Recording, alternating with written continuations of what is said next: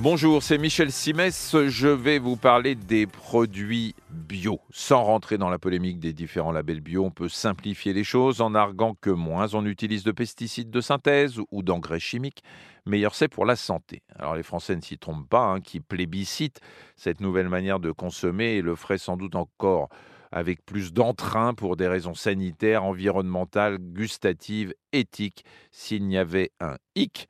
Et le hic, c'est le prix.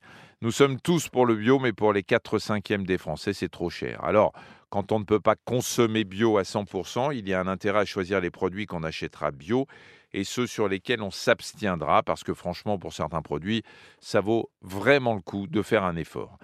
Alors, quels sont les aliments qu'il faut manger bio en priorité? On va prendre quatre produits. On commence par le lait.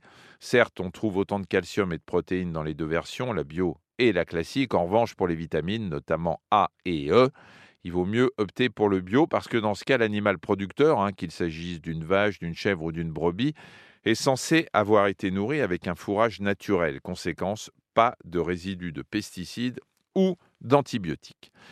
Autre produit qui vaut la peine d'être consommé bio, l'œuf.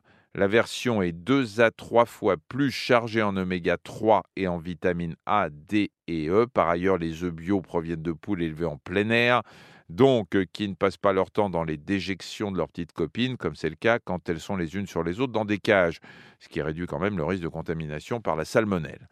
Je propose de passer au plat de résistance, le poulet, un classique du repas familial. Bio, il est élevé pendant 80 jours, soit deux fois plus longtemps que ses collègues conventionnels. Ça donne moins de mauvaise graisse et plus de muscles, donc de bonnes protéines.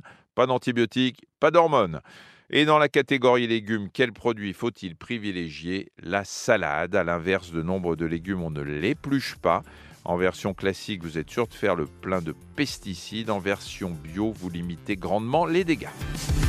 Merci d'avoir écouté cet épisode de Ça va beaucoup mieux. Si vous avez aimé, n'hésitez pas à en parler autour de vous et à nous mettre des étoiles.